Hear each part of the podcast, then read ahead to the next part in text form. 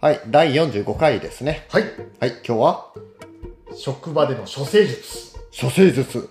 どのようにしてこの社会のな会社の中を乗り越えるかという荒波はあはあはをあという話ですね。なるほど。なんか意識してました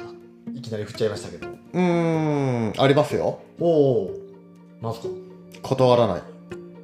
大事。絶対断らない。うん。まあ、途中からは、まあしょ、しょうもないっていうか、それは俺じゃなくてもいいよねっていうものは、まあ、さすがに別に振ったりとかっていうことはしてましたけども、うん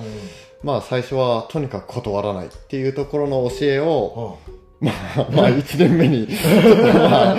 まあ、植え付けられてるもないですね。あの、先輩がそういう姿勢でしたのあでうん、自然とそうなってしまったと。で、そうすると、あ、あいつはどうやらいろいろチャレンジするぞっていう感じで、うんあの、どんどんいろいろな人たちから、うんあの、面白い仕事をもらえるようになって、うんで、結果的には、あの、別に組織のことそんな考えてないけども、まあ、組織上であっても、あいつはやるなっていう形で見てくれるので、うおーん、まあ別に上に媚びへつらうとかそういうことは何全くしてないんだけども、とにかく、えー断らない、やる、うんやれるかは知らないけど、やるっていうスタンスでしたね。うんはい、これが僕の処世術処世してんのかなあわかんないけど処世術でした、めっちゃ大事な気がする。はうんいでどうです私はねもう常時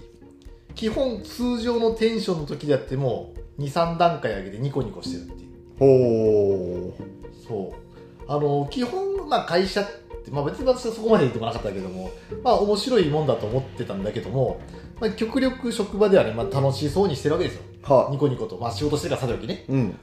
そうしてると何がいいかっていうとあのデフォルトがさニコニコしてるわけじゃんうんうんだから何かあった時に確実にトーンが2段落ちるわけよ通常トーンさらに1個下までうんうん下がるから、うん確実に何かあったっていうのが周りに伝わるわけねなるほどなるほどそうだからあこいつもしかしてやばいんじゃないかとか何かあったんじゃないかっていうふうに気をかけてもらいやすくなるんじゃないかっていうのがなるほどあるねえげつない処世術いやだもうでも仕方ないもう勝ち残るためにしかなかった生き残るためになるほうんえちなみに聞いていいですか、うんうんなんか僕に近づく時ニコニコ近づいてくれなかったじゃないですかあれはね怖かったから